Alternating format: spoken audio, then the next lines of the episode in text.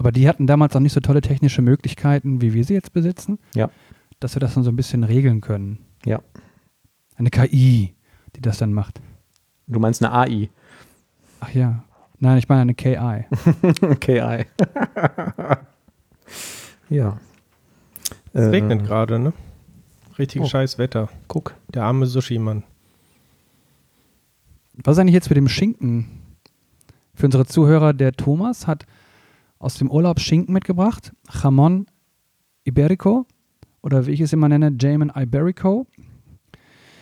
Und hat ein bisschen was abgeschnitten, lässt es gerade so ein bisschen äh, an der Luft ein bisschen ja, akklimatisieren, damit der, der hab- Geschmack komplett entfaltet. Ich Und habe wir sind alle ein kleines gespannt. Stück schon probiert und das schmeckt irgendwie scheiße. Aber wahrscheinlich ist es dann irgendwie, dass der tatsächlich noch äh, sich akklimatisieren musste. Also er war halt ziemlich fad einfach nur.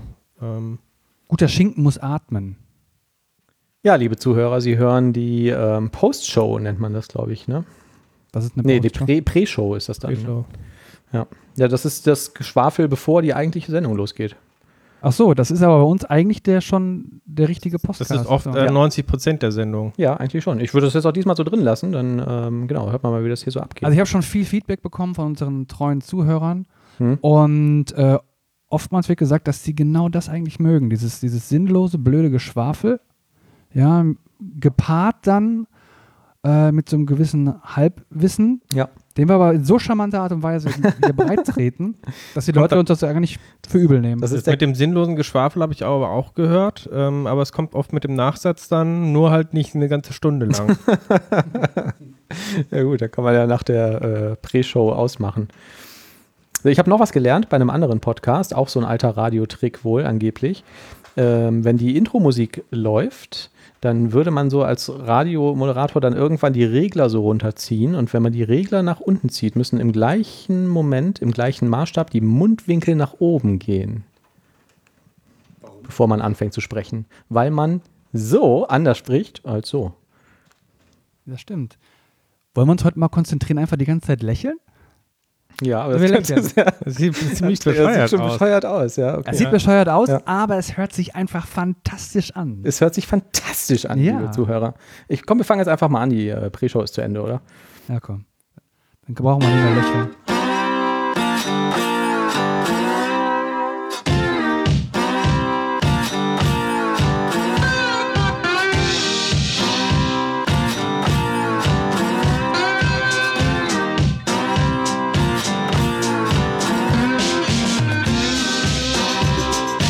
Halli, hallo, ihr wunderbaren Zuhörer dieses gigantischen Podcasts. Wir freuen uns, euch einfach uns wieder euch hier begrüßen zu dürfen in unserer lustigen Runde. Links von mir der Manuel Wenk, rechts der Thomas, der Krause, ich bin was. Oliver Vogel. Ich mich auch freue, hör mal. Und die Sommerpause ist endgültig vorbei. Ja, die Olympiade ist vorbei, aber wir sind jetzt wieder komplett da für euch. Ist die vorbei, die Olympiade? Olympiade ist vorbei. Ich hab, Wer, hat- muss, wer hat denn gewonnen? ja, das frage ich mich ehrlich gesagt auch, weil ich habe kein bisschen von dieser Olympiade gesehen. Doch, hab ich habe gesehen. irgendwie was gesehen von so einem Pferd, was da irgendwie nicht richtig funktioniert hat und dann irgendwie getreten wurde. Das Pferd wurde getreten. Ja, das ist irgendwie, ich wusste gar nicht, es gibt sowas, das nennt sich, glaube ich, Fünfkampf oder so bei Olympia. Moderner Fünfkampf. Mhm. Und es, das bildet, glaube ich, irgendwie ähm, nach, wie früher im Krieg oder sowas so Boten irgendwie zum, ja, irgendwelche Nachrichten überbringen mussten. Und die müssen dann, keine Ahnung, irgendwie, was müssen die alles machen? Schwimmen? Ich hätte auch gesagt, schwimmen. Dann mussten und sie sich, glaube ich, mit einem Degen oder fechten oder so, mit einem Degen Ja. verteidigen, äh, Pistolen schießen und ganz am Ende mit dem Pferd Äh, reiten. laufen auch auf jeden Fall. Ja. Also, und genau, und die müssen auf dem Pferd reiten, aber dieses Pferd, das äh, sehen die quasi das erste Mal. Also, die haben irgendwie 20 Minuten Zeit oder sowas, äh, sich an das Pferd zu gewöhnen und müssen dann direkt da irgendwie Kunststücke vorführen. Mhm. Da stellt sich mir aber eine Frage. Hatten die alten Griechen damals schon eine Knarre? Ähm, das ist was anderes, weil wir sprechen jetzt über modernen Fünfkampf so. und vorher, ähm, genau, war das, ähm, ja, weiß ich nicht, wie der davor hieß. Ja. Aber auf jeden Fall äh, ist es dann, so wie ich es verstanden habe, auch ein bisschen Glückssache, weil äh, wenn du Pech hast, dann bekommst du halt irgendwie ein Pferd, was nur nicht richtig auf deine Anweisungen reagiert. Und das ist wohl ich glaube, der deutschen Teilnehmerin äh, passiert. Und die war dann irgendwie da auch, äh, die war am Führen wohl, also auf dem Weg zu Gold. Ähm, und das Mhm. Pferd hat einfach nicht mitgespielt. Das äh, wollte irgendwie nicht springen und die war dann wirklich äh, fix und fertig und Ja. hat entsprechend auch, da gab es dann halt einige Kritik, äh, hat das äh, Pferd dann halt äh, etwas äh, stärker angetrieben oder irgendwie äh, geschlagen, dass es irgendwie halt Ja. irgendwas macht und mit so einer Gerbe Ja. geschlagen, irgendwie die Sporen gegeben und am Rand stand halt noch irgendwie die Trainerin, die äh, gesagt hat, so jetzt äh, hier, hau, mal, mal hau richtig mal richtig rein, drauf. So, so, ne? ne? Ja. Und Ja, wenn es wirkt. Aber was du jetzt gesagt hast, Thomas, mit dem Glücksspiel und man weiß nicht, was man bekommt und so, das erinnert mich auch ein bisschen an Tinder, oder? ich dachte, du Ist ein äh, Schinken. Prinzip? Ja, beim Schinken auch. Ne, aber bei Tinder ist es ja auch so. Ne? Und ich meine, das gilt jetzt nicht nur, es ist nicht sexistisch, weil das gilt ja für Frauen gleichermaßen wie für Männer. Wahrscheinlich für Frauen noch ein bisschen mehr. Da weiß man ja auch nicht, was man bekommt am Ende. Man sieht halt vielleicht ein Foto, ne? Und dann, wenn dann der Tag der Tage kommt und dann ist halt dann der Rosenkavalier da mit einer Rose in der Hand und hat noch seine Birkenstock-Schluffen an, dann denkt man auch so, oh, da hilft dann aber auch nicht mehr die Gerstenpeitsche, ne? aber der ist auch authentisch.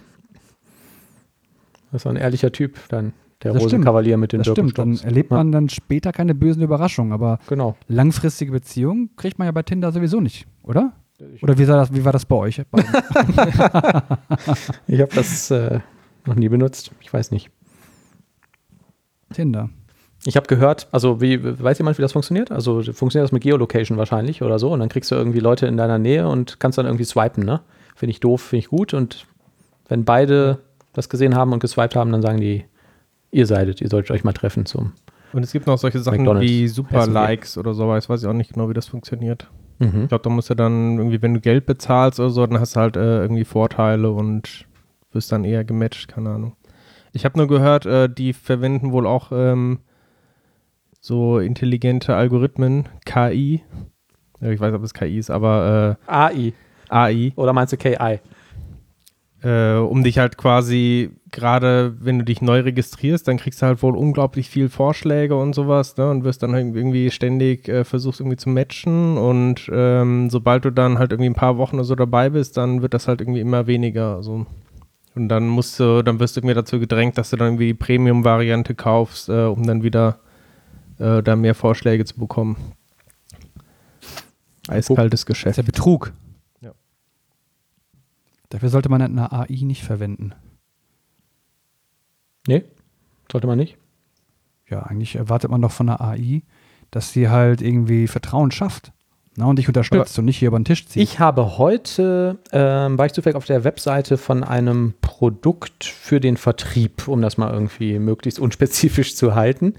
Ähm, und ähm, die haben mit einem Feature geworf, geworben, wo die über den Kunden, dem du da einen Vertrag verkaufst, ähm, über eine KI ähm, Vorannahmen treffen, wie loyal und zuverlässig der Kunde ist. Also wann der das vermutlich wieder kündigen wird und ob der irgendwie lange bei dir bleiben wird oder nicht. Und da war auch so ein bisschen so eine Erklärung dabei, wo irgendwie gesagt wurde, ja, ähm, die gehen halt davon aus, wenn du irgendwie so einen Kunden gewinnen willst, für was auch immer, sagen wir jetzt mal zum Beispiel für einen DSL-Vertrag, dann ähm, gehst du auf Check24 und suchst dir da irgendwie einen günstigen Vertrag raus.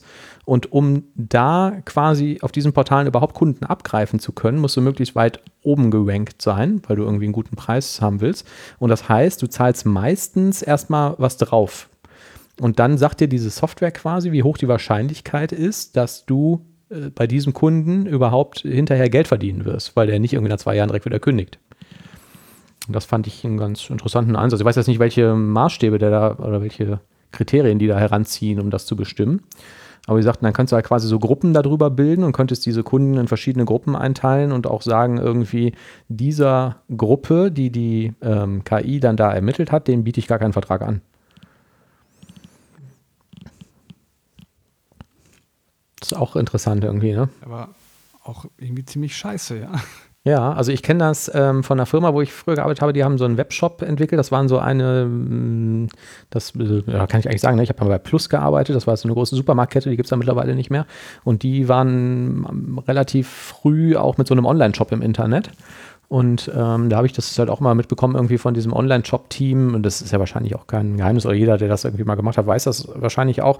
Wenn du da zum Beispiel sagst, so, ich gehe jetzt zur Kasse und tippst dann da deine Adresse ein, dann gibt es ja Datenbanken, wo quasi geguckt wird, wie ist denn da so die Bonität in diesem Gebiet, wo du wohnst. Und abhängig davon werden dir bestimmte Zahlungsoptionen gar nicht angeboten. Also auf Rechnung zahlen, wenn du irgendwo im Ghetto wohnst oder so, das äh, wird dann halt nicht, nicht angeboten. Mhm. Ja, und früher bist du halt in sowas eingeteilt worden und heute weiß ich nicht, was die da noch heranziehen, so dass vielleicht irgendwann gesagt wird, ne, hier bestellen ist nicht. Man verrät dir dann wahrscheinlich auch nicht warum, ne? Ja, also wir hatten, ich hatte ja damals eine Bankausbildung gemacht bei einer ähm, amerikanischen Bank, die es jetzt hier mittlerweile auch nicht mehr gibt. Und die haben dann auch Autoversicherungen verkauft. Bei einer großen Autoversicherung, die wahrscheinlich wohl bekannt ist. Und da haben wir auch immer solche Rundzettel bekommen. Ne? Und der Rundzettel besagte dann. Sowas dass wie ein Memo, oder was? Ein Memo, Mhm. genau. Auf einem, es gab dann die blauen, die gelben und die roten Memos. Und es war ein rotes Memo, ja. Und das besagte, dass man gewissen Bevölkerungsschichten ähm, keine Teilkasko anbieten darf. Okay. Das Ja. war die Vorgabe für den Vertrieb quasi. Das war die Vorgabe für den Agent, also für uns dann quasi da vorne gesessen haben und den Leuten dann mehr oder weniger das Geld aus der Tasche gezogen haben. Mhm. Und da war die Anweisung, macht mit denen so Autoversicherung, bietet denen das an, aber keine Teilkasko. Mhm. Weil die Leute, um die es ging, halt das so schadhaft ausnutzen. Die Erfahrung wäre da gesammelt Ah, worden. echt? Okay. Ja. Da bin ich irgendwie nicht kriminell genug für. Also ich habe auch, ähm, Du nicht, aber diese Bevölkerungsgruppe, um die es ging anscheinend. Und da haben die gesagt, so, nee, die kriegen keine Teilkasko, weil die ziehen uns über den Tisch ständig. aber dann sinkt doch auch hinter, steigt auch hinter deine Prämie, ne? Ja, ich glaube, dass die Leute, denen ist das egal. Okay. Sehr interessant. Also das wurde halt so kommuniziert, ganz offen, ne? Und äh, was heißt mehr, was heißt offen, ne? Also eigentlich trägt man solche Informationen dann nicht nach draußen. Ich habe mal, achso, Entschuldigung, wollte ich nicht unterbrechen. Nee, Punkt. Ich habe mal bei, ähm, ich habe mal ein, ein übermotorisiertes ähm, Fahrzeug gefahren und habe auch die Feststellung gemacht, dass ich dafür nur sehr schwer eine Versicherung bekommen habe. Also du gehst dann so auf die üblichen Vergleichsportale oder hier, was, was, äh, Directline gab es früher, gibt es glaube ich heute nicht mehr, heißen irgendwie anders zum Beispiel, und trägst dann da irgendwie die Daten ein mit deinem, mit deinem Fahrzeugschein und dann sagen die, ja klar, kriegst du eine Versicherung, kostet zweieinhalbtausend Euro im Jahr. dann habe ich irgendwie, nachdem ich das, die Erfahrung dann bei zwei, drei Webseiten gemacht habe, habe ich bei einer Versicherung halt angerufen so und habe das telefonisch mal durchrechnen lassen. Und die sagten dann auch irgendwie so einen utopischen Preis. Und dann habe ich die Mitarbeiter gefragt, so, dass, dass mir das auch irgendwie sehr, sehr hoch vorkommt, ne? dafür, dass ich so einen niedrigen, äh, wie sagt man, Schadenfreiheitsklasse habe. Und ähm, dann sagte der Mensch mir da an der Hotline so, so halb unter dem Siegel der Verschwiegenheit, so, ja, es könnte schon sein, dass wir bestimmte Fahrzeuge nicht haben wollen. So, weil ähm, da halt bestimmte äh, Leute mit fahren und ähm, ja, das, die möchte man halt nicht versichern. Ja, aber das, Erfahrung habe ich auch gemacht. Hm. Ist das nicht ähm, generell eigentlich bekannt, dass quasi einfach nach Fahrzeugen auch unterschieden wird? Also das ist ja wahrscheinlich einfach ja, klar. Statistik, wie oft die Unfälle irgendwie haben, ne? Wenn du irgendwie so ein Fahrzeug hast, was halt häufig irgendwie getunt wird oder auch von Jugendlichen gefahren wird, ähm, dann ist es halt generell schlechter gestellt. Ja, Ähm, das schon. Also, das also- kenne ich natürlich auch, dass dann die Prämien höher sind. Da gibt es also Schadensfreiheits-, äh, nein, es gibt irgendwie Fahrzeuggruppen, ne, in die du da irgendwie eingestuft wirst. Das führt mitunter, glaube ich, auch zu völlig absurden Sachen, weil irgendwie eine Zeit lang war so ein Golf immer relativ teuer, weil einfach sehr, sehr viele Leute in Golf fahren und es dann irgendwie statistisch da viele Unfälle gab. Ähm, und irgendwie ein vergleichbares Auto, was genauso teuer war, viel billiger. Ähm, aber bei dem ähm, Auto, was ich da jetzt hatte, war das einfach extrem völlig, also außerhalb von jedem Verhältnis. Und ähm, eigentlich hätte ich auch gedacht, wenn man so ein Auto fährt und vielleicht auch ein bisschen älter ist, dann ist man vielleicht noch sogar ein bisschen vorsichtiger, also weil man nicht will, dass da irgendwie. Ja, ich hatte die gleiche Erfahrung gesammelt. Und zwar, ähm, da hatte ich mal Interesse gehabt an einem X5, diesem, diesem BMW X5. Und äh, der klang auch vom Preis her relativ erschwinglich. Aber die Versicherung, alter Schwede, Mhm. die kostete, die war exorbitant hoch. Ich weiß nicht mehr genau, wie hoch. Ne? Jedenfalls habe ich mir gedacht, so was? Mhm. Das waren mindestens 400 Euro im Monat. Also richtig teuer. Und ich habe gesagt, kann doch nicht wahr sein. Doch, doch, sagten sie, das ist wahr. Und das liegt daran, ähm, weil dieser Wagen so gewisse Probleme hat. Nämlich, dass das eins der Fahrzeuge ist, so die, die bösen drei, die also ähm, sehr, sehr oft gestohlen werden. Na, und dann ist die Karre weg und dann muss der Versicherer dafür auf, aufkommen. Und dadurch würden halt wohl diese exorbitant hohen Versicherungskosten ja, entstehen. Mhm. Ich glaube, das war einmal der X5. Dann war das ähm, hier irgend so ein Land Rover-Ding und der Z, nee, nicht Z, irgendwie dieser, weiß ich nicht, X6 oder so. Da gibt es ja noch einen größeren von BMW, die so ein bisschen Hm. doof aussehen. Da so kenne ich mich nicht aus. Ja, ja, aber ich weiß, welche du meinst. Ja, die Ja. fallen immer sehr, weil die sehen aus wie ein halt- Bettmobil, ne? genau. Und die werden halt total häufig gestohlen. Mhm. Und deshalb will man die wahrscheinlich wirklich nicht haben. Und sagt Ja. dann halt, wenn du die haben willst, okay, aber dann zahl den Preis. Ach, wo wir gerade so schön beim Thema sind, ich habe auch mal so ein YouTube-Video gesehen ähm, von einem Typen, der hatte einen Porsche 911 GT2. Das ist so quasi eine, eine Sportversion vom Porsche 911 Turbo. Also schon die Sportversion vom Sportauto, ne? Ähm, sehr teuer und der hat dann auf diesem, in diesem YouTube-Video mal erzählt, was das Auto im Unterhalt kostet. Und das, ich bin mir gar nicht sicher, ob ich das schon mal im Podcast erzählt habe, ist egal, ist auf jeden Fall eine interessante äh, Geschichte, fand ich. Ähm, der sagte halt, das ähm, Auto könntest du überhaupt nicht bei einer Versicherung klassisch versichern. Also du gehst da nicht zur Allianz und sagst, hier bitte einmal, das ist mein Fahrzeugschein, sondern es gäbe irgendwie ein oder zwei Versicherungen in Deutschland, die das überhaupt nur anbieten würden. Und die hätten ihm gesagt, ähm, ist ja schon eine Weile her, dass ich das Video gesehen habe, also ich weiß nicht, wie es heute ist, ähm, 5000 Euro pauschal im Jahr nur Haftpflicht. Und ähm, ich glaube, weiß ich auch irgendwie utopisch, ich glaube auch 5000 Euro Selbstbeteiligung oder so. Und was anderes gab es halt nicht dafür. Das, da wäre ich dann, äh, glaube ich, auch sehr vorsichtig, wenn du mit so einer Krass. teuren Karre weißt, ich habe nur eine Haftpflichtversicherung. Ja, na gut. Wer so viel Geld dafür ausgibt.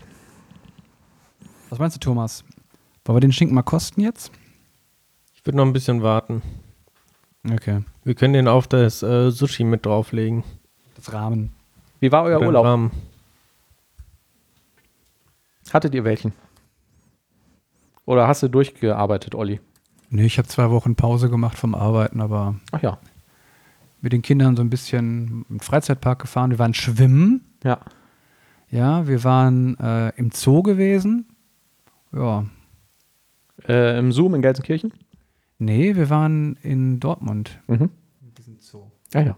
Wir waren mal im Zoom im Urlaub. Und war gut? Ja, war ganz cool, ja. Mhm. Ist ähm, teuer.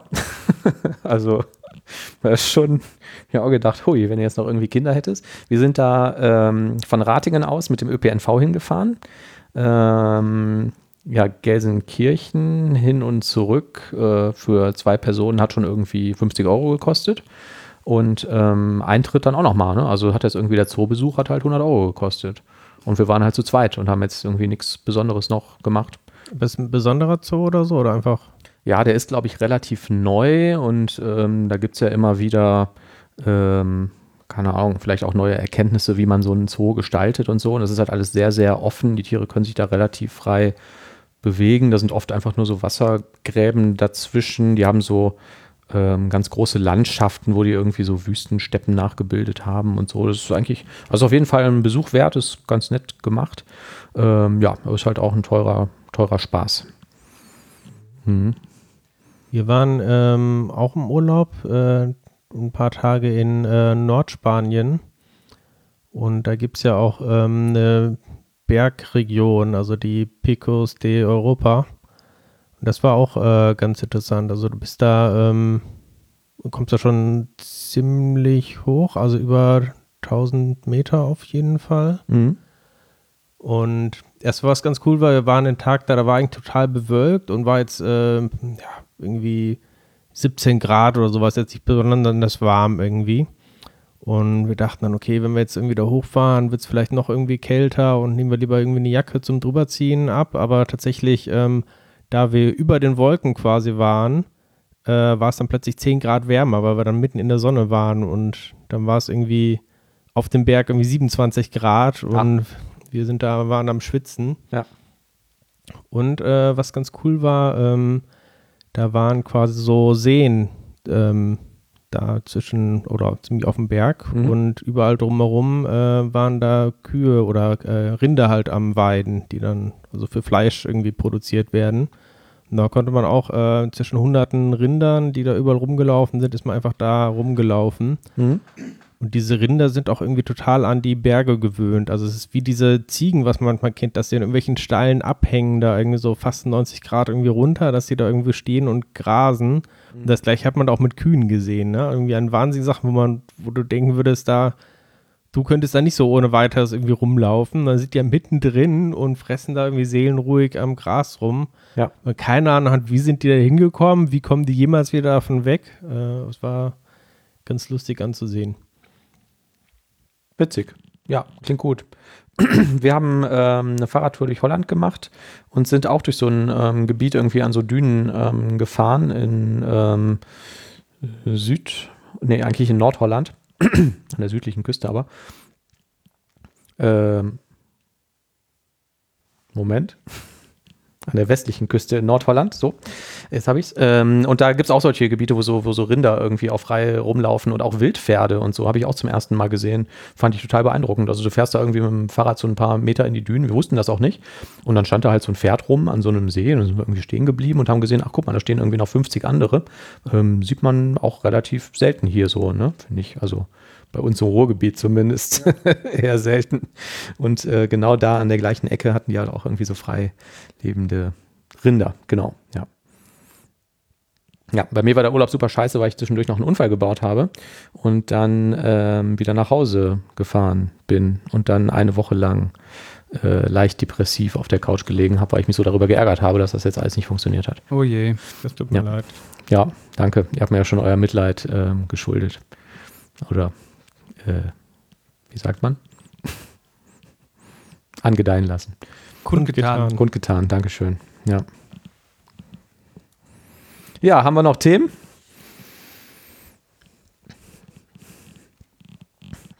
Irgendwie nicht so, ne? Ich wollte schon immer mal, wir haben immer eher so Shownotes und dann gucken wir immer mal auf die Uhr und sagen, boah, schon zu spät ist, lass uns nicht so eine ewig lange Sendung machen und dann schieben wir das nach hinten. Und ähm, diese Sachen, äh, die wir jetzt hier noch haben, sind so Sachen, die übrig geblieben sind, wo ich mich unter schon kaum noch dran erinnern kann, was damit eigentlich ursprünglich mal gemeint war. Woran ich mich aber noch sehr gut erinnere, ist das Thema macOS mit Ultra-Wide-Display. Katastrophe. Ähm, für die Leute, die macOS verwenden, ähm, die werden es kennen. Für alle anderen, beim Mac ist ja dieses Konzept der Menüleisten anders als unter Windows. Du hast eine Menüleiste oben am Bildrand. Und du hast jetzt irgendwie zwei Programme, was weiß ich, hast den Firefox und Visual Studio für Mac oder so. Und wenn du auf das Fenster klickst von dem Firefox, dann ändert sich oben die Menüleiste und dann hast du da halt die Firefox-spezifischen. Und wenn du jetzt ähm, aus gerade den Firefox aktiviert hast und willst jetzt im Visual Studio, keine Ahnung, eine Datei öffnen, dann musst du erst auf das Visual Studio Fenster klicken, dann ändert sich oben die Menüleiste. Ähm, und dann kannst du halt ähm, im Menü klicken oder wenn du Glück hast, kennst du den Shortcut auswendig und drückst den. So. Erstmal weiß ich nicht, was ich von dem Konzept halten soll. Ich finde das jetzt nicht besonders ergonomisch. Ähm, fand ich auch noch nie. Das Problem ist jetzt aber, man stelle sich vor, man hat einen äh, Bildschirm an seinem Mac angeschlossen, der voll breit ist. Und es bietet sich das ja an, zwei oder noch mehr Fenster nebeneinander zu haben. Und ganz rechts, auf dem rechten Teil des Bildschirms, da ist dein äh, Visual Studio und du willst jetzt damit irgendwas machen, hast aber ein anderes Fenster aktiviert. Und wenn du das jetzt mit der Maus bedienst, heißt das, du fährst einmal komplett über den Bildschirm auf dein Visual Studio Fenster, machst einen Klick da drauf, dann ändert sich die Menüleiste und dann fährst du über den kompletten Bildschirm zurück nach links oben, um dann im Menü irgendwas anklicken zu können. Das finde ich äh, von der Bedienbarkeit und Ergonomie her eine Katastrophe. Aber du musst das mit dem Keypad machen, oder? Du kannst ja mit den drei Fingern nach oben swipen und dann kannst du doch deine Sachen auswählen. Mm, Dann kannst du das, dann kannst du das Fenster auswählen, das Ja. aktive. Ja. genau. Und dann wählst du das aus und jetzt ändert sich die Menüleiste und jetzt kannst du was im Menü machen. Stimmt. Dann fährt, spart dir das vielleicht einmal quer über den Bildschirm zu fahren. Aber trotzdem, ja, ich finde das irgendwie völlig schrottig. Also, ich, ja, also schon ein bisschen schrottig, schon zugegeben. Also vor allen Dingen, weil du jetzt nicht, Ja gut, ich meine, Ich habe dann danach gegoogelt, nachdem ich mich da mehrfach drüber geärgert, ha geärgert habe und habe rausgefunden, früher, also das Problem scheint schon Menschen bewusst zu sein, gab es Tools oder so System-Extensions, die dafür gesorgt haben, dass die Menüleiste oben an deinem Window dran ist, wie das bei Microsoft Windows zum Beispiel so der Fall ist. Ähm, die funktionieren aber heute alle nicht mehr seit irgendeinem macOS-Update. Man wohl irgendwie dieses Menü nicht mehr verändern darf aus irgendwelchen, keine Ahnung. okay, das heißt, du hast jetzt quasi, was ich jetzt hier, JetBrains Rider oder so auf, ne? Ja. So, und das geht über den ganzen Bildschirm. Und jetzt musst du quasi, wenn du nach was machen willst, was jetzt nicht 0815 ist, ganz oben hingehen, Ja, das ist jetzt- und das auswählen. Das ist jetzt nicht so das, das, das Problem, ähm, aber ähm, stell dir einfach vor, du hast zwei Programme ähm, offen. Also Wider hast du gesagt und äh, irgendwas anderes, ein Browser, ne? Oder Word. Word, wir nehmen Word. Und du hast, das kannst du auch auf deinem Mac nachmachen. Du schiebst einfach dein Wider auf die rechte Hälfte des Bildschirms und dein Word auf die linke Hälfte des Bildschirms. Und jetzt tippst du da in Word irgendwie rum und willst jetzt was in Wider machen. Und wofür du einen Menübefehl brauchst. Jetzt musst du erstmal Wider aktivieren. Das heißt, du fährst mit der Maus auf die rechte Hälfte des Bildschirms, machst einen Klick da drauf. Jetzt ändert sich die Menüleiste und jetzt fährst du nach links oben und kannst was im Menü machen. Ach so meinst du das? Ja. Willst du jetzt wieder was im Menü von Word machen, fährst du wieder nach unten mit der Maus, klickst auf das Word-Fenster, jetzt ändert sich die Menüleiste, du fährst wieder zurück auf die Menüleiste und kannst dann da was im Menü machen. Und je breiter der Bildschirm ist, desto weiter sind ja die Mauswege, die du da irgendwie mit zurücklegen willst. Absolut nervig. Da habe ich mich schon immer drüber geärgert. Wenn da irgendein Zuhörer ähm, irgendeinen heißen Tipp hat, den ähm, würde ich sehr, sehr gerne hören. Ja, ich weiß, es kommt irgendwie, er benutzt keinen Mac. ja. Ich, ich denke gerade nach, ne? Also, m, ja, dann ist das wahrscheinlich wirklich so konzipiert, dass die eigentlich sagen, das beste, die beste User Experience hast du, wenn du tatsächlich nur eine Anwendung auf hast, Mhm. Ja. die du zu einer Zeit benutzt, zum Beispiel jetzt zum Videoschnitt. Ja. Und das ist ja ganz praktisch, ne? Wenn du jetzt Ja. also schneidest und du hast dann die Zeitleiste über diesen gigantisch langen Bildschirm, Mhm. dann hast du einen perfekten Überblick. Genau. Aber du kannst jetzt nicht wie in Windows hingehen und sagen, ja, ich mache jetzt mal schnell so zack. Ja, das kannst du ja auch machen und das ist ja auch alles völlig okay. Ja, aber Du es ist kannst halt ja nicht praktisch. Das ist jetzt nicht, Ja, ja. Äh, nicht das, wofür es vielleicht gemacht Du worden kannst ist. ja bei macOS seit ein paar Versionen auch jede Anwendung quasi in so einen Vollbildmodus schalten. Dann haben die ja so einen eigenen virtuellen Desktop und dann kannst du mit irgendwie drei Fingern auf dem Mauspad nach links und rechts wischen und zwischen den Anwendungen hin und her switchen. Das funktioniert ja so auch ganz gut. Aber wenn du so einen mega breiten Monitor hast, dann will ich ja nicht nur die eine Anwendung da drauf haben, sondern den habe ich ja, weil ich da zwei, drei Sachen nebeneinander legen kann und Du nicht kannst, du kannst aber auch zwei Anwendungen Groß machen. Ja, stimmt, du kannst das splitten, ja, aber Kannst es keine, splitten. aber keine drei mehr. Und auch da, ne? Also stell dir einfach vor, dieser Monitor, den du hier vor dir siehst, der ist halt irgendwie dreimal so breit. Und das, wenn du dann hier drüben das Fenster hast auf der rechten Seite, du fährst halt hier rüber, hier, klick, büb, klick. Ist nervig. Ich werde das mal Aber- ausprobieren. Ich bin ja auch kein, kein Mac-Fan irgendwie so, ne? Und ähm, ja, habe auch noch nie einen gehabt, aber ich habe letztens ähm, einen TikTok gesehen von einer Funktion, die fand ich tatsächlich ganz cool. Mhm. Und zwar, wenn du ein MacBook hast und ein iPhone, dann kannst du wohl in dem iPhone irgendwo unter Einstellungen eine Mausfunktion aktivieren. Du musst einfach nur sagen, Maus aktivieren und dann ändert sich dein iPhone scheinbar in eine Maus. Ach, okay. Also du kannst dann einfach quasi, du verschiebst dein äh, Handy Ja. und kannst dann mit der Mauscursor auf dem Mac steuern. Ach. Und du hast dann quasi entsprechend die Tasten sind halt auf dem Display.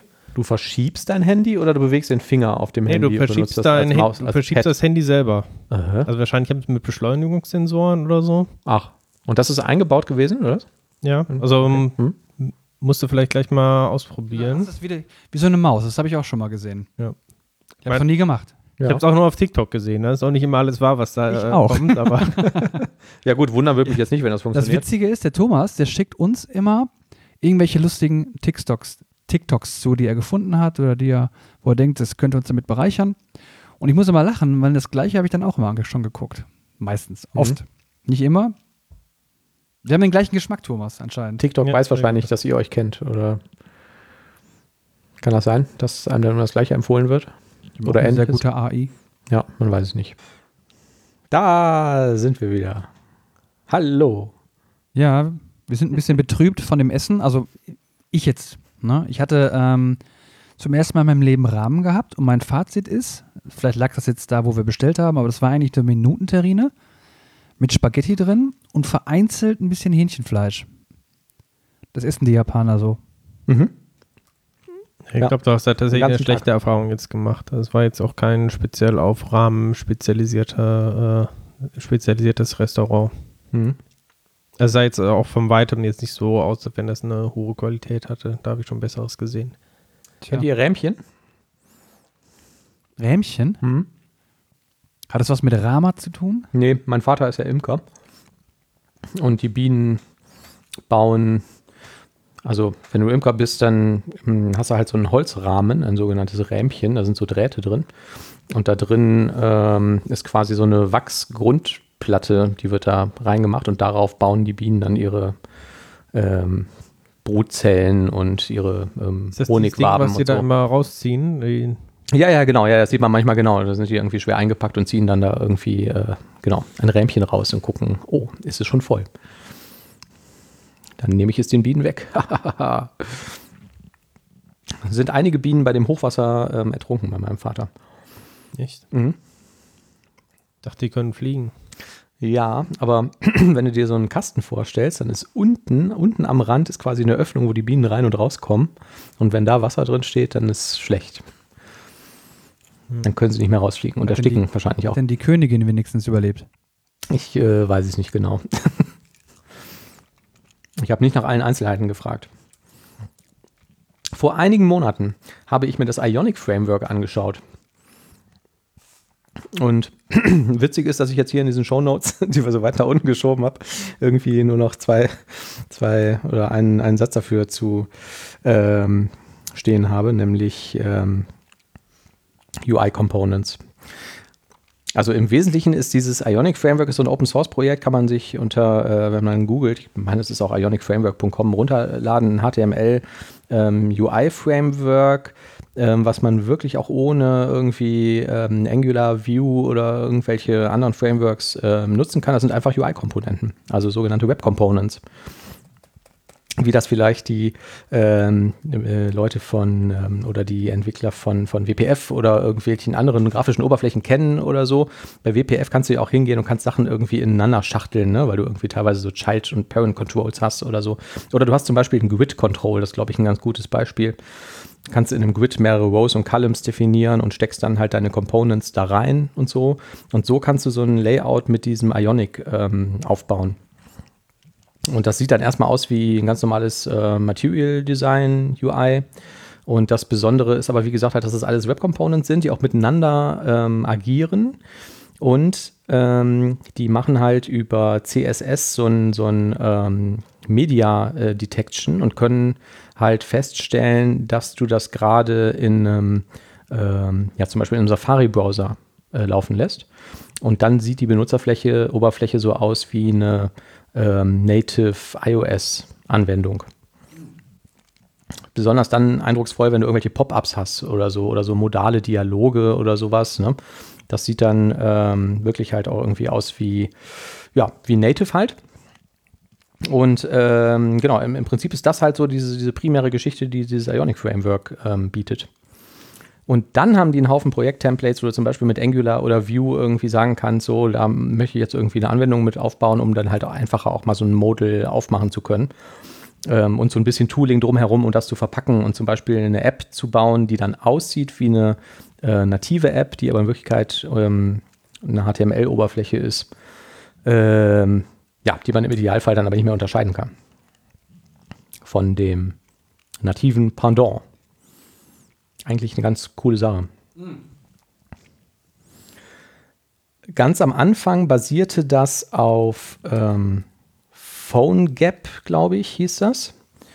Ähm, und ähm, das ähm, hat dann so als kleine Besonderheit, wenn du an die native ähm, API von deinem Device dran willst. Dafür hatten die ja quasi fertige Lösungen und so Plugins. Also du brauchst, was weiß ich, Geolocation API oder Zugriff auf die Kamera oder so ein Zeugs. Ne? Und das haben die mittlerweile aber auch ausgetauscht gegen etwas, was die Capacitor nennen, ähm, was auch ein Open Source Projekt ist, aber was von diesen Ionic Framework äh, Leuten entwickelt wurde, was ähm, angeblich moderner und ähm, einfacher ist als PhoneGap, was von Adobe betreut wurde, mittlerweile auch eingestellt wurde. Äh, angeblich, weil ähm, ich habe es nicht benutzt. Aber äh, das ist wohl so dieser, dieser Weg, äh, den man gehen will, wenn man so eine App mit ähm, Ionic baut, ne, dann würdest du halt dieses Frontend von denen verwenden, dieses HTML-Frontend, die äh, Bildtools, die die äh, bieten und halt dieses Capacitor. Genau, ja, das ist eigentlich ähm, ganz interessante Sache, kann man sich mal angucken, wenn man ein, ja, eine Anwendung bauen will, die halt aussieht wie eine native Anwendung, wo du aber nur eine Codebasis für schreiben willst. So ein bisschen wie, wie heißt das in der Microsoft-Welt? Xamarin. Habt ihr mal was damit gemacht? Mit Xamarin? Nee. Nee, ich auch nicht. Ich habe auch immer nur Leute davon, nur Leute gehört, die jemanden kennen, der was damit gemacht hat. die mal von jemandem gehört haben, der einen kennt. Den Schwager hatten, der hat Ich kenne jemanden, der jemanden kennt, der. Genau, ja. Äh, ja, ich kenne auch niemanden, der mal was damit gemacht hat. Aber Microsoft pusht das ja ganz ordentlich. Ne? Da gibt es ja jetzt schon irgendwie, ähm, ist schon wieder mit, ich glaube, Maui heißt das, ne? Das ist irgendwie die nächste Version da in den Startlöchern, um die Oberflächen noch toller zu machen. Das ist auch irgendwie so eine Baustelle, die nie aufhört. Ne? Man sollte ja irgendwie irgendwann mal meinen, dass das jetzt so ausreicht, diese Ja, irgendwie, Oberflächentechnologie. Irgendwie kommen die Leute dann mit dem nächsten heißen Scheiß um die Ecke und dann wird die nächste Sau durchs Dorf getrieben und jeder sagt so, yeah, das ist Ja. es jetzt. Genau. Endlich hören unsere Probleme auf. das ist, was die Leute eigentlich wollen. Ne? Die wollen eigentlich nur, dass die Probleme, die sie seit je haben, einfach nur irgendwie aufhören. Und jeder sucht nach dem optimalen Framework. Mhm. Aber meistens werden dann die Probleme, die man hatte, vielleicht durch neue ersetzt. Mhm. Ja. Und dann kommt das nächste Framework, das die Probleme des vorhergehenden Frameworks vielleicht auflösen. Dann aber wieder Probleme mit sich bringen, die in der Version davor, von dem. Framework davor vielleicht irgendwie aufgelöst worden Ja. sind. Und irgendwann, wenn man dann endlich fertig ist, kommt jemand und sagt, wir machen das alles neu mit Flutter. Ihr müsst, ihr müsst Dart lernen. Aber nicht in der Kneipe, sondern die Programmiersprache. Was gibt es eigentlich Neues ähm, von .NET 6? .NET 6. Ja, Hm, viele kleine Verbesserungen. Ähm, ich habe äh, ein, meine die Showlinks ein äh, Twitter äh, ist glaube ich da die Quelle, aber das ist so ein äh, Thread-Reader quasi, also wo man die ganzen verschiedenen äh, Posts äh, hintereinander lesen kann und eine Übersicht von vielen kleinen Runtime-Verbesserungen und paar Sachen, ja, weiß jetzt nicht, wofür die man die braucht. Das ist, äh, geht so um Low-Level-Dateizugriff. also ähm, man kann jetzt äh, statt irgendwie mit dem Stream oder so arbeiten, kann man auch so Handle-basiert äh, in .NET 6 dann Dateien öffnen und Hm. darauf zugreifen. Ähm, ähnlich geht das wohl auch, wenn man jetzt im Linux-Bereich arbeitet, dann kann man auf diese äh, Signals, die es da gibt, quasi ähm, direkt äh, mitarbeiten. Was ich aber eigentlich interessanter fand, sind ein paar kleinere Hilfsfunktionen. Zum Beispiel gibt es demnächst ein Parallel.forEach for each async. Also das, das Parallel for each habt ihr bestimmt auch schon mal genutzt, ne? Wenn man also quasi aus einer Ja. eine Liste von Objekten hat und möchte die irgendwie alle parallel halt äh, bearbeiten, ähm, asynchron, also gleichzeitig ausgeführt. Ähm, dann ging das ja, aber die einzelnen Tasks, die da ausgeführt wurden, die mussten halt wiederum quasi, also es durften keine Async-Funktionen sein, sondern die mussten Mhm. quasi synchron ausgeführt werden. Und das ist natürlich schon, äh, ja, ist heutzutage ein, ein großes Problem und jetzt gibt es halt for each Async. hm. noch mehr Scaling. Yes. Großartig. Ähm, ich habe ähm, irgendwo, ich habe jetzt gerade keinen Link dafür parat, aber ich habe irgendwo beim drüberfliegen bei irgendwelchen .NET 6 News gelesen, dass die jetzt den Date-Time-Datentypen, also dass es Datentypen für Date und Datentypen für Time geben wird. Ja. Das finde ich schön. Ja. Und ich bin wahnsinnig gespannt darauf. Ähm, wir haben neulich mal irgendwo ähm, was gemacht in einem Projekt, äh, wo wir da auch irgendwie mit so Zeitzonenkonvertierung zu tun hatten und so und haben das dann hinterher im Backend mit Nodatime gelöst. Nodatime ist ja auch so eine Open Source Library, die kommt irgendwie aus, äh, aus der Java-Welt initial. Ähm, die machen das halt auch so, ne, dass die die Date und Time trennen und äh, diverse Zeitzonen-Operationen ähm, und so. Entwickelt von John Skeet, ne, dem Mr. Stack Overflow. Tatsächlich? Ja. Ah, das wusste ich nicht. Aber ähm, was ich ganz witzig fand, war, dass die auf der Startseite oder irgendwie direkt auf der ersten Seite der Doku irgendwie stehen haben, warum gibt es das überhaupt? Und dann sagte er halt, ja, weil es das halt in .NET gibt, nicht gibt. Ne? Also es gibt halt nur den Datetime-Datentypen. Und ähm, die würden ja ganz gerne das Projekt jetzt auch irgendwann mal einstellen und so, aber ist halt jetzt in all den Jahren in der .NET-Welt äh, nichts passiert, was das irgendwie überflüssig machen würde.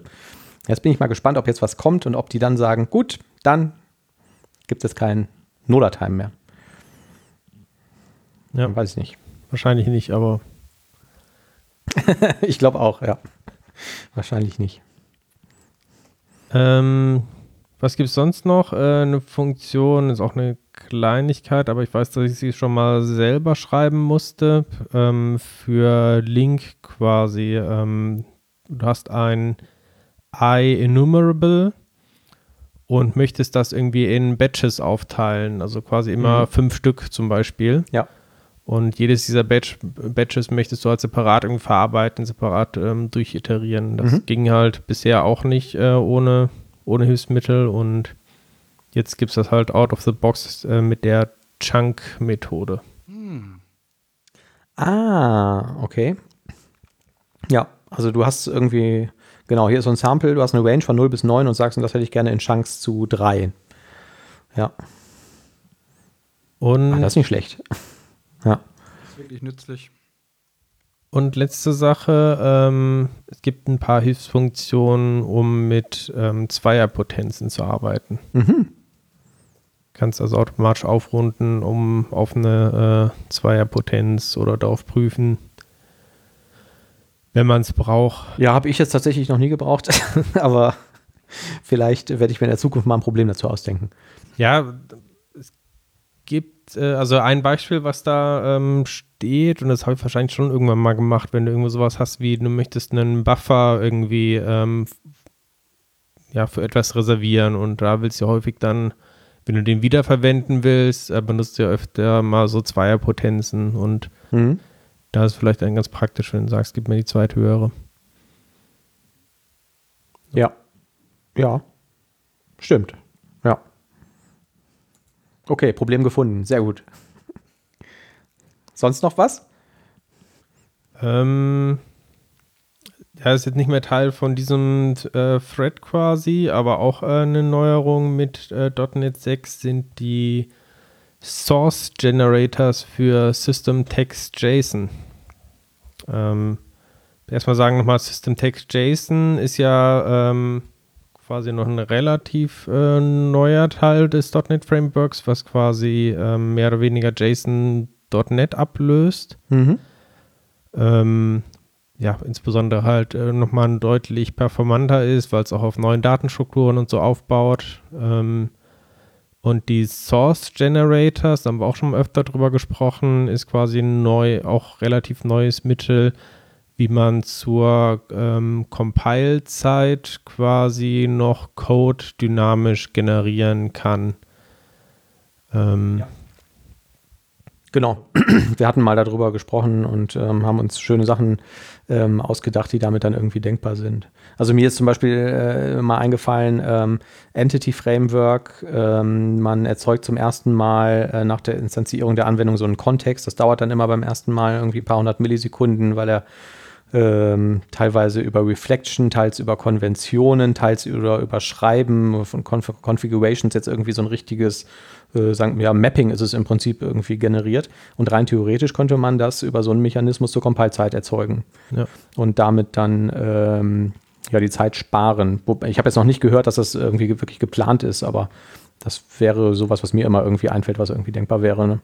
Ein, äh, mein Lieblingsbeispiel ist äh, Regex-Ausdrücke. Äh, oh ja. Du kannst ja, wenn du ein Regex erzeugst, dann gibt es auch diese Option äh, Compiled. Wenn man das angibt, dann erzeugt er quasi aus diesem regulären Ausdruck ähm, eine Methode, die halt ja das Ganze umgewandelt quasi in einen Maschinencode oder State Machine quasi äh, umschreibt Mhm. und erzeugt dafür halt eine neue Assembly irgendwie, wo das alles drin ist. Und das führt natürlich auch dazu, dass ähm, wenn halt dieser Regex ähm, erstellt wird, dann braucht es halt erstmal eine gewisse Zeit, bis dieser Code generiert ist, die Assembly kompiliert wurde und so weiter. Ja. Und ähm, das könnte man sich auch entsprechend dadurch sparen, wenn das alles schon im Vorhinein passiert. Mhm. Und jetzt hier einen, äh, im konkreten Beispiel ähm, sind, werden halt die Source Generators in .NET 6 ähm, dafür verwendet, um ähm, halt die JSON-Serialisierung und Deserialisierung schneller zu machen. Was bedeutet das konkret? Ähm, nehmen wir mal das Beispiel für die Serialisierung. Momentan ähm, kennt das Framework ja nicht die eigenen Klassen, also weiß nicht, was hat es für Properties irgendwie ähm, und muss diese ganzen Informationen über Reflection rausfinden. Und Reflection, weiß man auch, ähm, ist halt deutlich langsamer als jetzt irgendwie ein direkter Zugriff. Mhm. Und genau diese Ze äh, Zeiten kann man sich halt auch sparen durch diese Vorkompilierung. Also man kann sich auch dann einfach vorstellen, wenn man jetzt ähm, so eine Serialisierung jetzt spezifisch für eine Klasse schreiben würde, dann könnte man einfach eine Methode haben, die dann über so einen JSON-Writer halt einfach die bekannten Properties irgendwie so rausschreibt. Also Write-Name, Write-Vorname und so weiter. Dann könnte man quasi, wenn man es jetzt von Hand macht, ganz ohne Reflection quasi diese Serialisierung machen und das wäre halt deutlich schneller als jetzt ähm, ja, so ein die Reflection-basierte normale Serialisierung zu machen. Und im Prinzip diese Source Generators, die machen eben genau das, die erzeugen dann halt spezielle Methoden, um eben äh, die Serialisierung oder Deserialisierung auszuführen. Das ist äh, ein Feature, das muss man extra aktivieren ähm, und es unterstützt auch nicht alle Features, die jetzt ähm, normal in System-Text-JSON zur Verfügung stehen, Ja, aber schade. Wobei System-Text-JSON auch schon nicht mehr alle Features von, von Newtonsoft-JSON supportet. Ja, ne? ja. ja. Also Patch-Syntax, glaube ich, zum Beispiel, ne, müsste man, ich weiß nicht, wie es bei .NET 6 ist, aber bei .NET 5 immer noch irgendwie sagen, okay, dann nehme ich halt Newtonsoft-JSON, wenn ich irgendwie Patch supporten will in Web-APIs. Ja. Ja, aber ähm, ja, cool. Ich habe mich jetzt gerade gefragt, ähm, ja, das ähm, ist äh, cool, cooler, coole Idee, cooler Einsatzzweck, bringt bestimmt mehr Performance und verschiebt das dann wahrscheinlich in die Kompilierzeit, so dann dauert das Bauen dann irgendwie fünf Stunden oder so. Ja, glaube nicht, dass es so einen Nein, keine fünf Stunden, macht, aber- also ja. ich glaube nicht, dass man es wirklich merkt. Nein, glaube ich auch nicht. Da sind, glaube ich, ähm, andere Sachen zeitintensiver. Ne? Ich glaube, eine große Sache, warum ähm, da jetzt auch so viel Fokus drauf äh, gelegt wird, ist, dass ähm, Microsoft versucht, immer mehr Szenarien ohne Reflection möglich zu machen, weil ähm, Microsoft arbeitet ja auch schon seit Jahren daran, irgendwie die äh, Größe von Binaries irgendwie zu reduzieren und Mhm. besonders für diese Native Binaries, also quasi, wo du ähm, direkt, äh, ich, mir fällt jetzt der Name nicht mehr ein, aber es gibt ja diese ähm, die Möglichkeit, direkt äh, Maschinencode quasi kompilieren zu lassen, dass man also nicht mehr zu EL, sondern direkt äh, nach das- x86 oder sowas. Ähm, Wie hieß das? Ist das .NET Native oder so?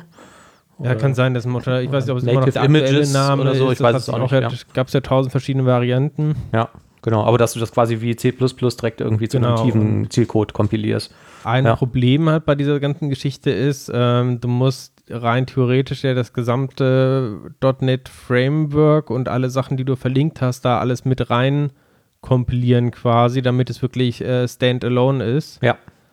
Und dann ist natürlich der logische nächste Schritt, okay, alle Funktionen, wo ich weiß, dass die nicht benutzt werden, die schmeiße ich halt alle raus. Und genau das, also dieses, hört man auch unter dem Begriff äh, Tree Shaking quasi, ne? Also Mhm. ich schüttel mal alles, äh, was, was nicht gebraucht wird, ab. Ja. Und das macht halt große Probleme, wenn man dann anfängt mit Reflection oder so zu arbeiten, weil ja dann gar nicht mehr zur Kompilierzeit klar ist eigentlich, äh, was gebraucht wird und was nicht gebraucht wird. Stimmt. Genau. Ja. Und, und Ja. äh, dieses Reflection braucht halt auch noch zusätzliche ähm, Metadaten halt zur Laufzeit, also diese Informationen, was gibt es überhaupt für Typen, welche Properties und sowas, die müssen ja auch irgendwo stehen. Mhm. Und auch das braucht halt nochmal zusätzlich äh, ja, Speicher. Cool. Das klingt ähm, Spannend, ja. Ähm, ja. Ja, also ich würde auch erwarten, ich weiß gar nicht genau, ob das direkt geplant war, aber ich glaube im ASP.NET Core-Bereich gibt es ja auch noch einige Sachen, die per Reflection passieren. Also zum Beispiel dieses ähm, Auto-Discovery von Controllern und Action und was es alles gibt. Mhm. Ähm, weiß jetzt nicht, wie der aktuelle Stand da ist, ob da schon konkret quasi das dann auch ähm, über Sort Generators quasi läuft oder was da geplant ist, aber es wäre auch da so ein logisches ähm, logisches Ding, was man darüber vielleicht ersetzen könnte. Ja, und was auch für den Entwickler wahrscheinlich nicht mehr Aufwand äh, macht, weil man das einfach unter der Haube irgendwie verbaut. Ne? Ja. ja, kaufe ich. Das klingt sehr gut. Ja, ich glaube, wir sind am Ende unserer kleinen ähm, äh, kurzweiligen Show angekommen. Habt ihr noch etwas, was unbedingt gesagt werden wollte? Wollt ihr noch jemanden grüßen? Ne, lasst euch impfen. Oh, das ist gut, ja. Mhm. Ja. Bleibt gesund, lasst euch impfen Ja. und ja. Wie enthusiastisch. Tschö.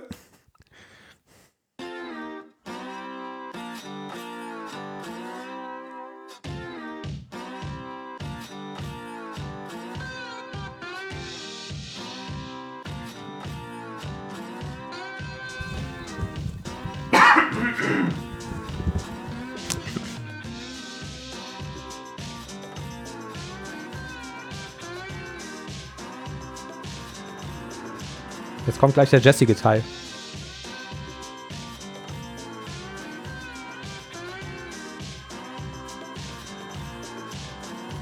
Das würde uns keiner glauben, dass wir das jedes Mal live spielen. Das würde uns keiner glauben, wenn wir das erzählen würden. Ja, hau in die Tasten. Oh wow, wow, come on, oh yeah, yeah, yeah. Woohoo, woo. Und der Manu Lambongo, oh great performance, man, come on.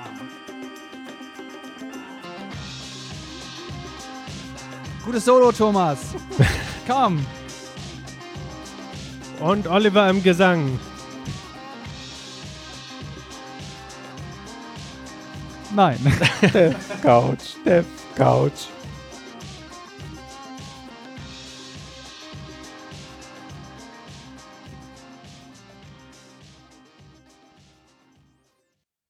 Hier noch ein kurzer Gag zum Abschluss. Während der Podcastaufnahme poppt hier so ein Dell-Update-Ding auf. Vier Updates sind bereits zum Installieren. Ich klicke auf Remind Me Later. Drei Sekunden später geht das Ding wieder auf.